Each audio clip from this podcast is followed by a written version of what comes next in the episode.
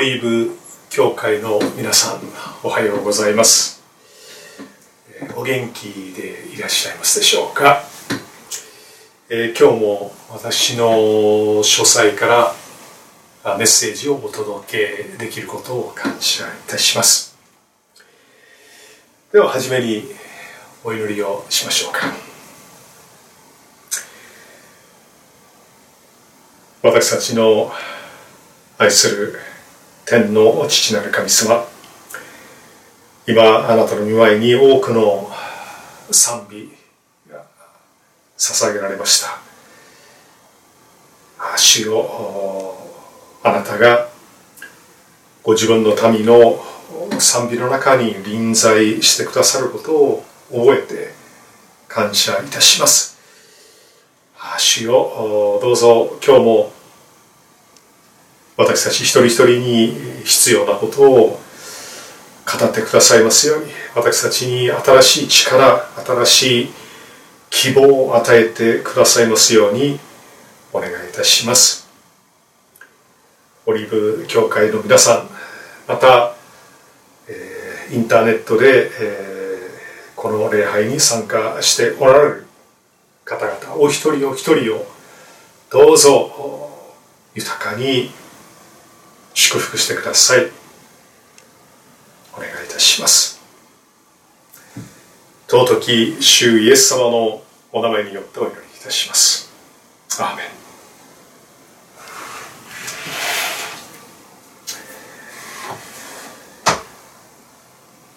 アメリカのカリフォルニア州のある農家が季節外れの霜によってオレンジを全部失ってしまいました、えー、彼はクリスチャンでしたが同じ地域で一人の無神論者が営んでいた果樹園が少しばかり標高の低いところにあったので難を逃れました。全く被害がなかったんです。不思議に思ったクリスチャンの農家は教会の牧師に尋ねました。先生どうして私にだけこんな不幸なことが起こるのでしょうか？牧師は答えました。ヨブはあなたよりも多くのものを失いましたが失わなかったったものも一つありました。それは彼の神様に対する信仰です。そしてその信仰があったから告白しました。神は私を調べられる。私は金のように出てくる。バイクの事故で息子を亡くしたある父親が牧師に質問しました私の息子が死んだ時神様はどこにいたのですか？牧師は答えましたご自分の一人子が死なれた時と同じ場所におられました。つまり天の御座についておられたんです。また第二次世界大戦の時の話ですがドイツの空襲によって破壊されたロンドンの街の中を歩きながら一人のクリスチャンが怒りを込めて牧師につぶやきました。ドイツに復讐するためにたったの10分でもいいから全能なる神になりたい。牧師は間を置いてから静かに言いました。あなたが神になっている世界に10秒もいたくないね。この3つの話に共通しているのはクリスチャンは神様を信じているのだから不幸な目にあったり苦しみを受けたりするはずがないという非聖書的な固定観念です。この固定観念を持っている人は何か思わぬトラブルに出くわすと神様が自分を見捨てたとかあるいは約束を破ったと感じます。しかし聖書は信じる者に問題のないバラ色の人生を保証しているわけではありません。今日の聖書箇所でペテロは苦しみの意味について詳しく述べています。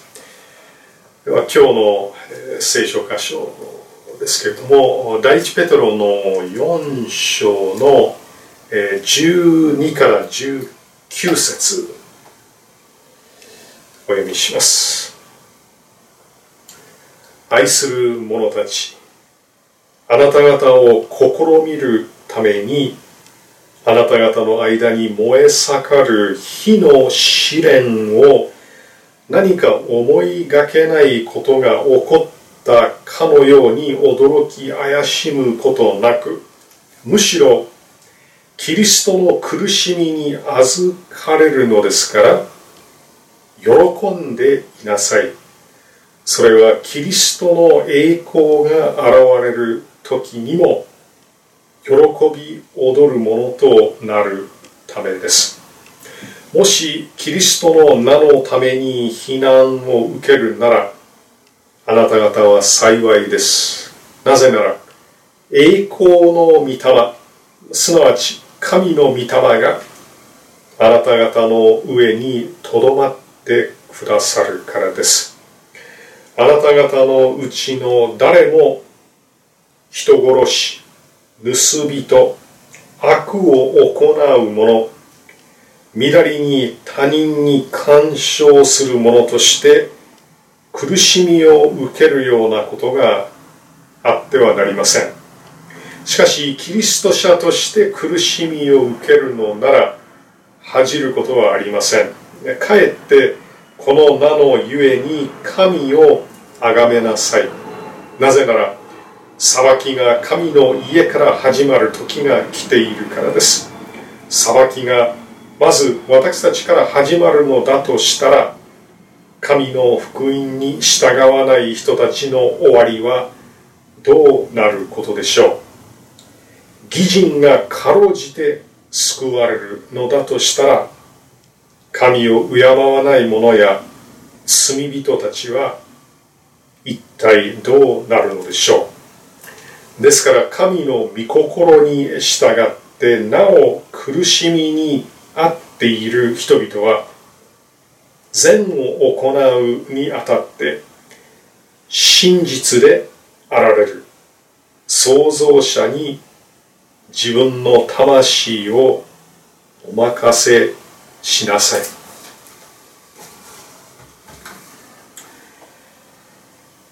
この手紙は紀元63年頃ローマで書かれたものだと言われています。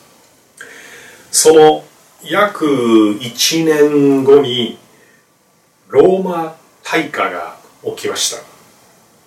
この大火災によってローマ市14区のうちの3分の2に至る10区が焼かれました。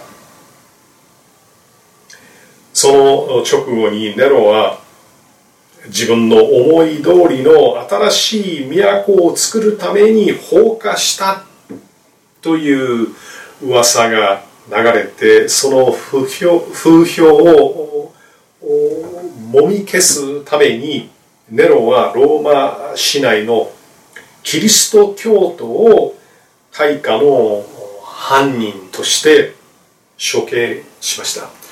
ペテロ自身もネロの手によって殺されました。その時から200年以上クリスチャンに対する激しい迫害が続きました。キリストを信じる者はローマの多神教を否定し伝統的な祭りや儀礼皇帝への忠誠を拒否したためにずっと恨み憎まれていました。また殉教の死を遂げる者も何百人も何百万人もいたと。そのように言われているんですね。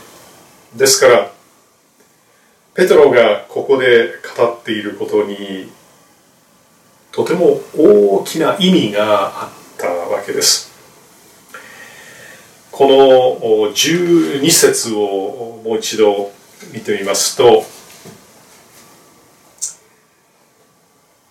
愛する者たちあなた方を試みるためにあなた方の間に燃え盛る火の試練を何か思いがけないことが起こったかのように驚き怪しむことなく。同じところをちょっと省略聖書からも読んでみましょう。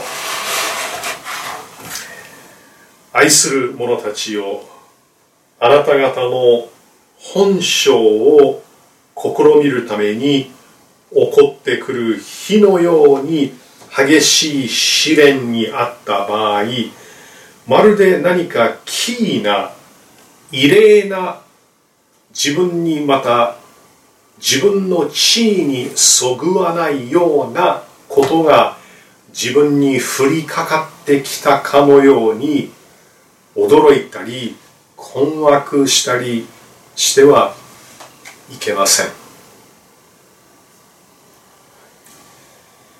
私たちにとってとても身近な戒めではないでしょうか。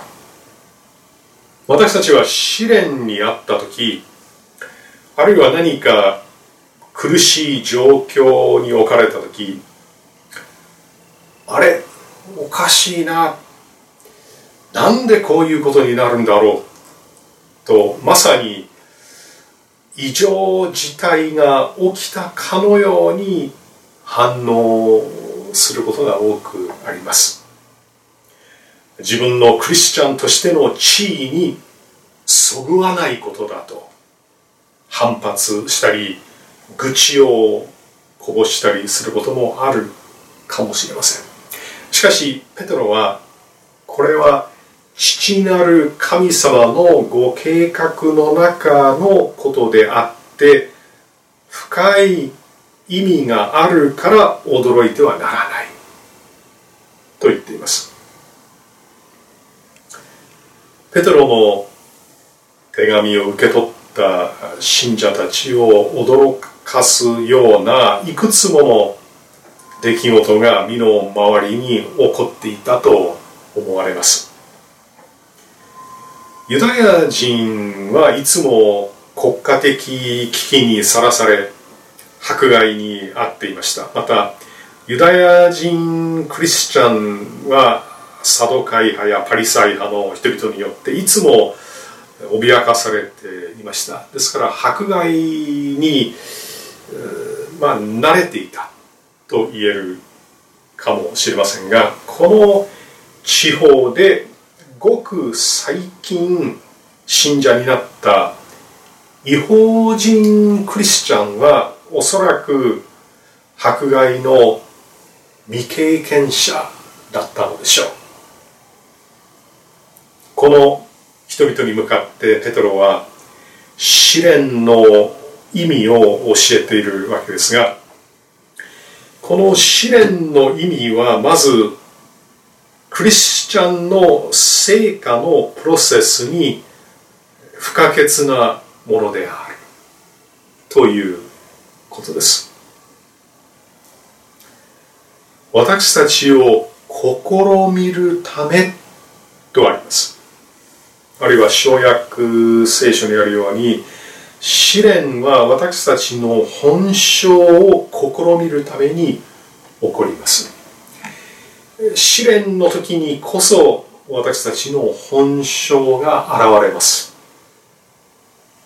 別の言い方をするならば試練の中にあってこそイエス様によって救われた者の信仰や愛が引き出され明らかにされそしてさらに成長を遂げるんです。いよいよ清められイエス様に似たものとして整えられるんです。もう一つの御言葉を開きますけどもヤコブの手紙の一章二節から四節。まあ皆さんにとっておそらくおなじみの聖句だと思いますけれども、まあ、何度も読まれているところだと思うんですがヤコブの手紙の一章二節から四節。私の兄弟たちさまざまな試練に遭う時はそれをこの上もない喜びと思いなさい。信仰が試されると忍耐が生じるということをあなた方は知っているからですその忍耐を完全に働かせなさいそうすればあなた方は何一つ欠けたところのない成長を遂げた完全なものとなります。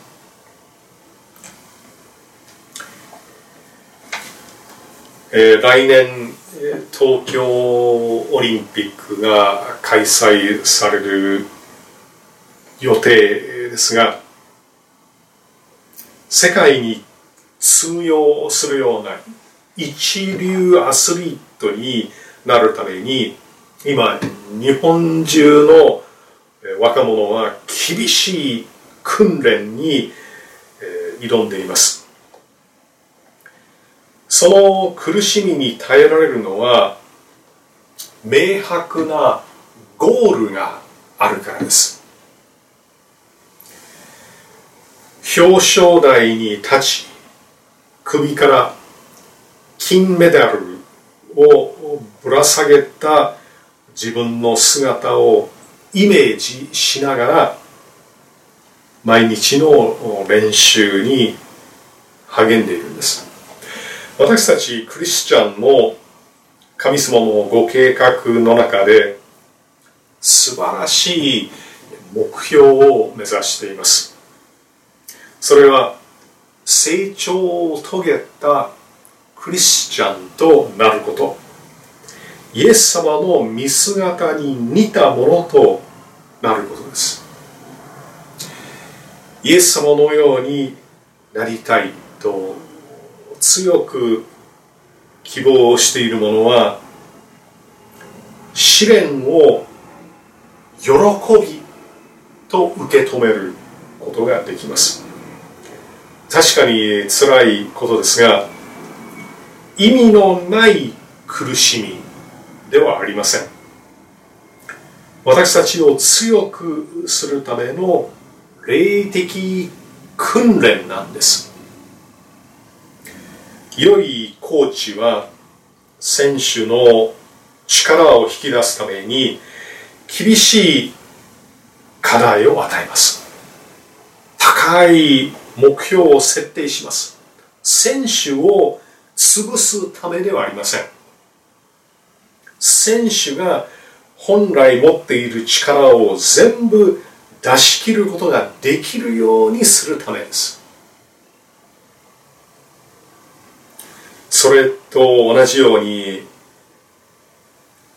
精霊が私たちのコーチとして最善に訓練してくださるんです。その訓練の一つとして厳しい試練に合わせてくださるかもしれません。それは異例なことではなくむしろ当たり前なことなんです。ですから試練の時に大事なのはどうしてですかと聞くことではなく何ですかと尋ねることです。もう一度言いましょうか。大事なのはどうしてですかと聞く神様に聞くことではなくて何ですか？と尋ねることです。主よこの試練の中で私の学ぶべきことは何ですか？私がまだ成長が足りないところはどこですか？強くしなければならない部分は何ですか？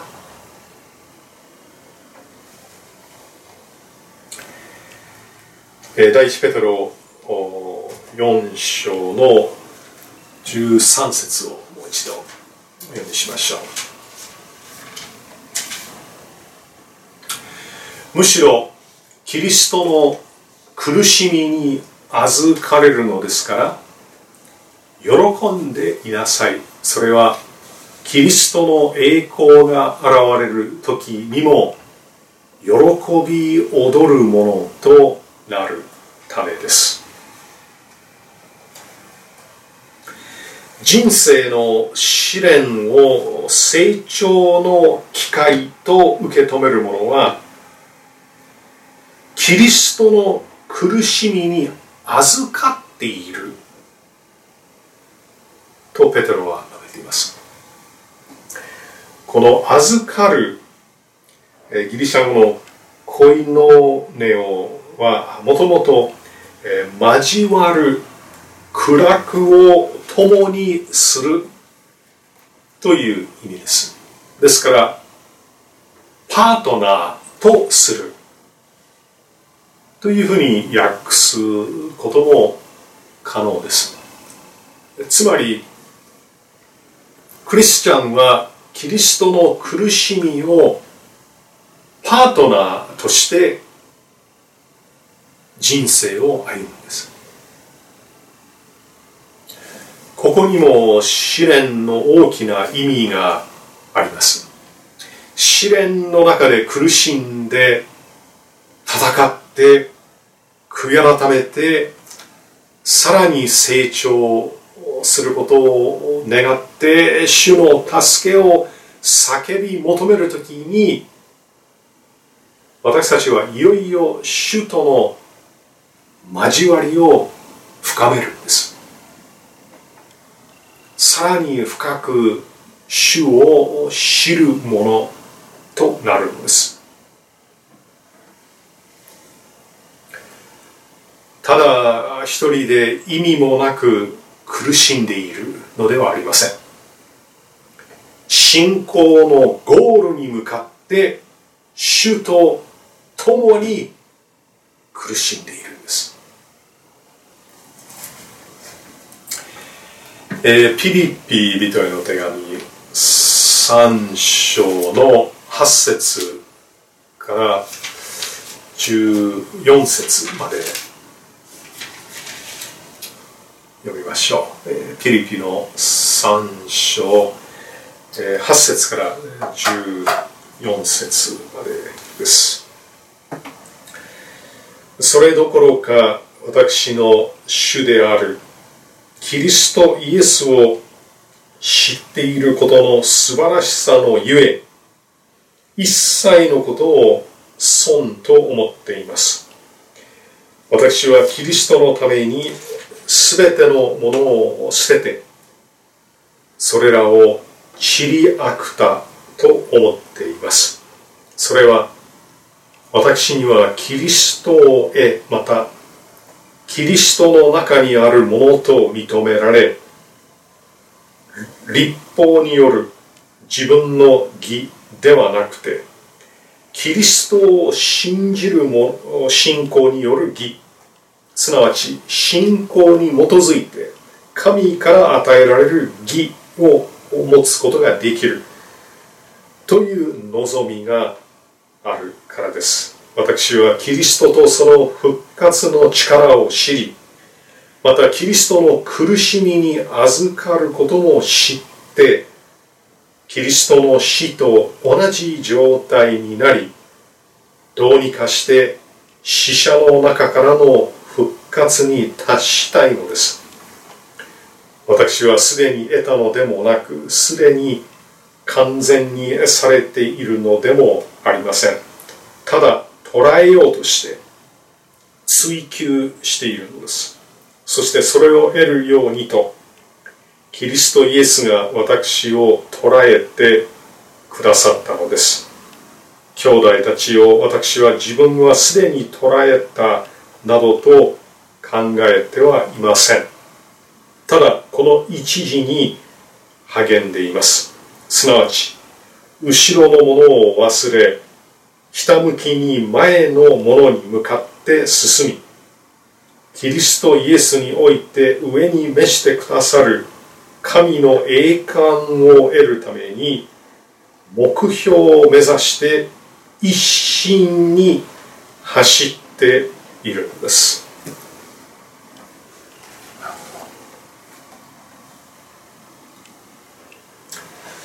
パウロが目指していたゴールは全く自我に死んでキリストの復活の力によって御心のためにだけ生きるものとなることですがそのためにどうしてもキリストの苦しみに預かることが必要です。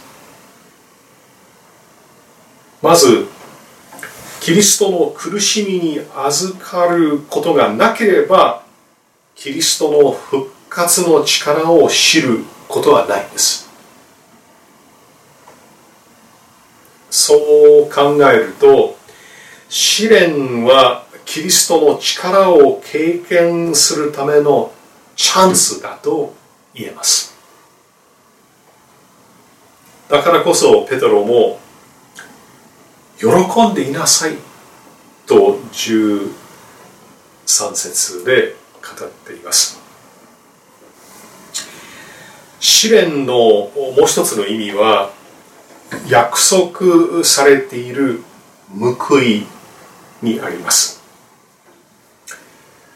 えー、もう一回ペトロの、えー、第一ペトロの4章の13節のこの後半の、部分ですけどもそれはキリストの栄光が現れる時にも喜び踊るものとなるためです。試練を通してキリストの見姿に似たものと変えられた。クリスチャンは再臨の時に主から豊かな報いを受けます。パウロもさっきのピリピ人の手紙の中でも同じことを述べてると思うんですがこのピリピの3の14ですね、えー、キリストイエスにおいて上に召してくださる神の栄冠を得るために目標を目指して一心に走っているのです。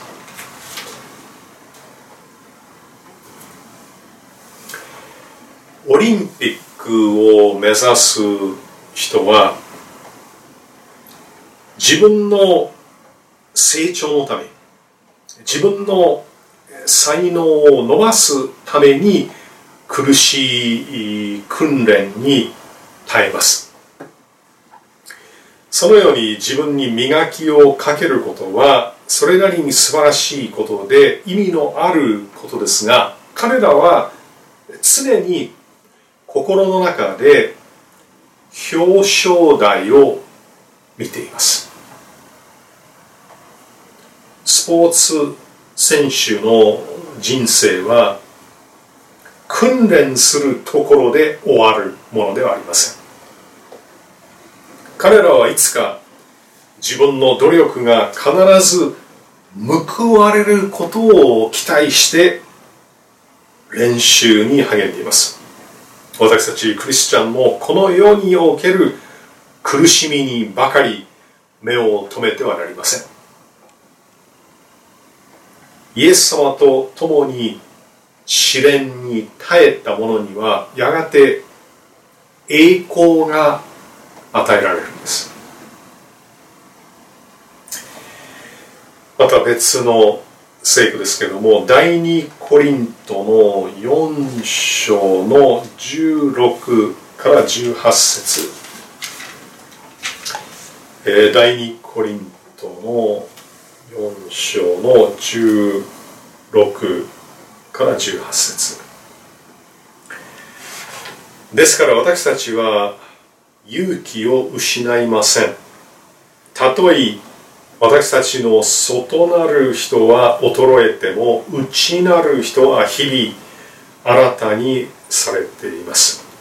今の時の軽い観難は私たちのうちに働いて計り知れない重い永遠の栄光をもたらすからです。私たちは見えるものにではなく見えないものにこそ目を留めます。見えるものは一時的であり見えないものはいつでもいつまでも続くからです。この世での生活が全てではありません。私たちの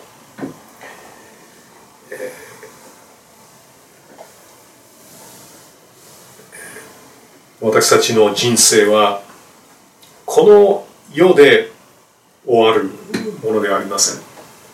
続きがあるんです。まもなくネロ皇帝によって迫害を受ける当時のクリスチャンたちにとってこの真理に心を止めることは極めて重要なことでした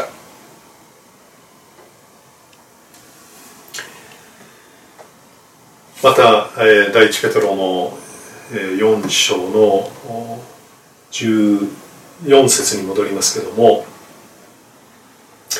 もしキリストの名のために避難を受けるならあなた方は幸いです。なぜなら栄光の御霊すなわち神の御霊があなた方の上にとどまってくださるからです。小約聖書はこの「幸いです」というところをこんな風に表現しています。あなた方の外面的な状態に関わりなく神の愛子と救いに喜びと満足を持っているので幸福です。幸せです。羨むべきです。私たちは意外に思うかもしれませんが試練の中で天の御国の幸いを先取りすることができます。特別の意味で栄光の御霊が私たちの上に望まれるからです。試練の中でしか味わえない恵みがあります。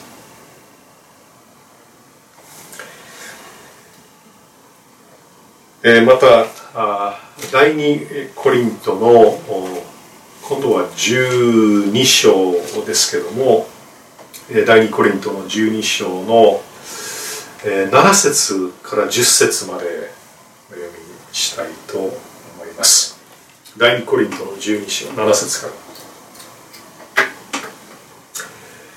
またその刑事があまりにも素晴らしいからです。そのために私は高ぶることのないようにと肉体に一つの棘を与えられました。それは私が高ぶることのないように私を打つためのサタンの使いです。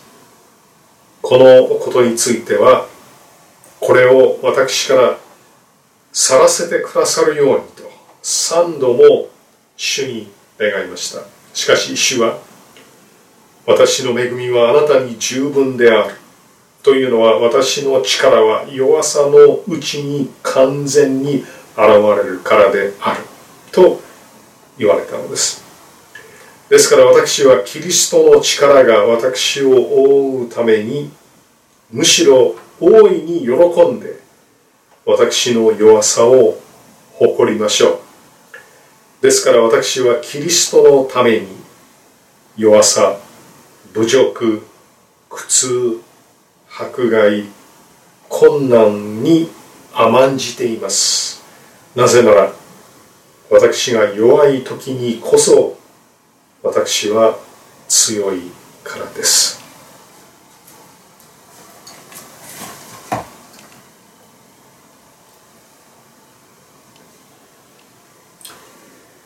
私たちは極力弱さ侮辱苦痛迫害困難を避けたいと考えます。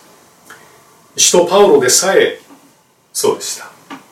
この棘を私から去らせてくださいと三度も祈りました。しかしパウロはやがて分かりました。試練に合わなければ味わえない恵み祝福そして力があるんです。ここにも試練の意味があります。さらに主にある恵みを知りたいと思うなら試練に甘んじるものとならなければなりません。小約聖書には楽しみとしているというふうに書かれています。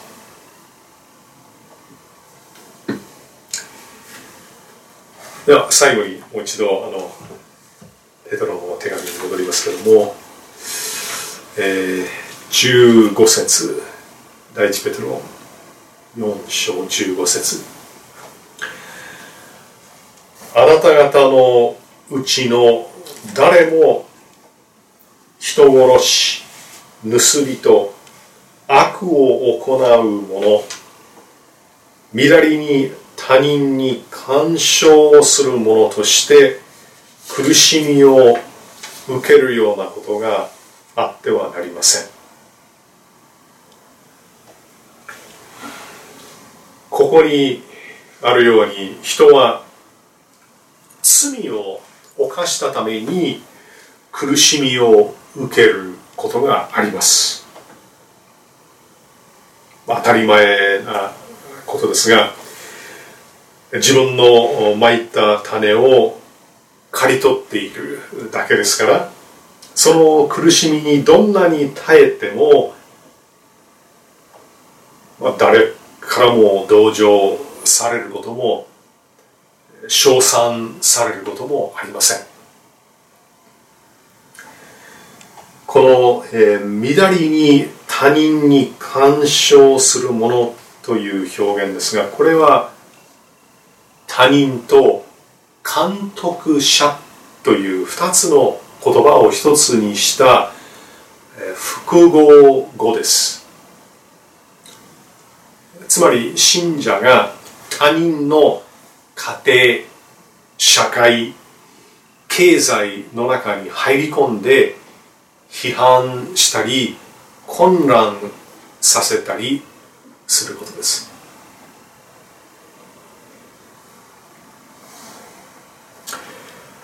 はい、えー、16節。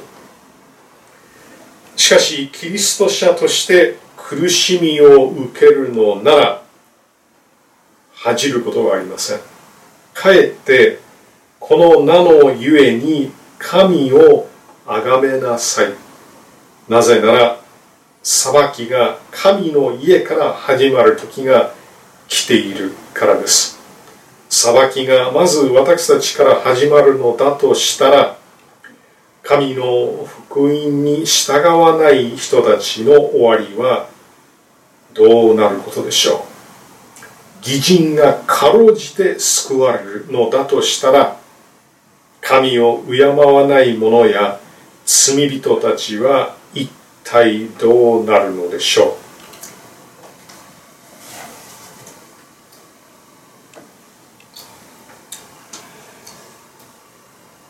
よく誤解される箇所なので注意深く見ていきたいと思いますがまず神の家から始まる裁きというのはペトロが12節から述べている試練のことです。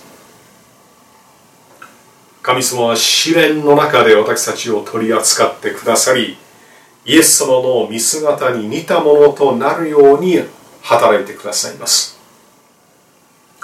よく「成果」という言葉を使いますが信仰によって心を清められた者がいよいよ生き方においても清いものとなるということです、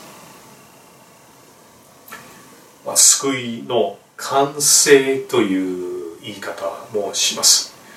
私たちはすでに恵みのゆえに信仰によって救われたものです。罪を許され神の子供とされ永遠の命を与えられています。しかし神様のご計画がそこで終わるわけではありません。救われた者にふさわしく歩めるように、成長を遂げるように主は望んでおられるのです。これは時間のかかる長いプロセスです。私たちは試練を通って少しずつ葛藤しながら成長を遂げていきます。義人がかろうじて救われるというのはそのことを指しています。つまりクリスチャンは弱さを覚えながら試練に耐えて戦って悔い改めて必死に祈って最後に救いの完成に至る。ということです。では私たちが苦しみながら父なる神様のご計画の実現を見るのであれば神様を恐れず救いを求めない人々はどうなるのでしょうか。残念ながら彼らには何の希望もありません。19節ですから神の御心に従ってなお苦しみに遭っている人々は善を行うにあたって真実であられる。創造者に自分の魂をお任せしなさい。神様の御心による苦しみもあります。その苦しみは神様の許しがあってのものです。ですから神様の御手に自分の魂をお任せしなさいとペテロは進めています。任せるパラティセイミというギリシャ語には銀行に預金するという意味があります。そこは安全な場所です。当時人々は旅に出か出る時に信頼できる友人や銀行に金を預けました。そのように神様に自らを預けるんです。こうしてペトロは試練の意味を明確にしています。試練は辛いものですが私たちの霊的成長に欠かすことのできないものです。またペトロは試練の時の私たちのすべきことをはっきりと示していますね。そのすべきことは3つの動詞によって表されています。13節の「喜んでいなさい」16節の「神を崇めなさい」19節の「お任せしなさい」です。喜びあがめ。任せることができれば私たちのさまざまな試練はきっと恵みに変えられることでしょう。ではお祈りをしましょう。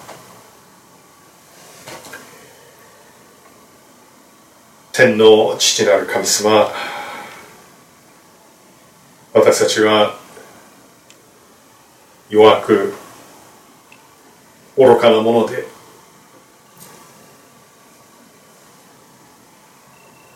極力試練に会いたくないと考えます。なるべく苦しみのない人生を望みます。しかし主よ御言葉にあるように私たちは試練を通らなければ成長はありません。キリストの復活の力を知ることもありません。主よどうか私たちを憐れんでください。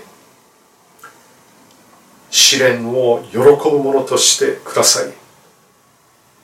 お願いいたします。どうか私たちがもっとイエス様の見姿に似たものとなることができますよお願いいたします。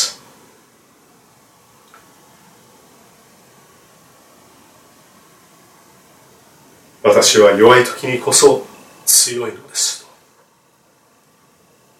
私たちもパウロのように告白ができますよ。うにどうか私たちもさらに主の力を経験することができますように。一人一人がさらにあなたの証人として豊かに用いられますようにお願いいたします。尊き主イエス様のお名前によってお祈りいたします。アーメン。小淵沢オリーブ教会には聖書の言葉を多くの人に届けるためのさまざまなビジョンがあります。あなたもこの働きに参加してみませんか？献金はこちらのアドレスにて受け付けています。インターネット送金サービスまたは口座振込に対応しています。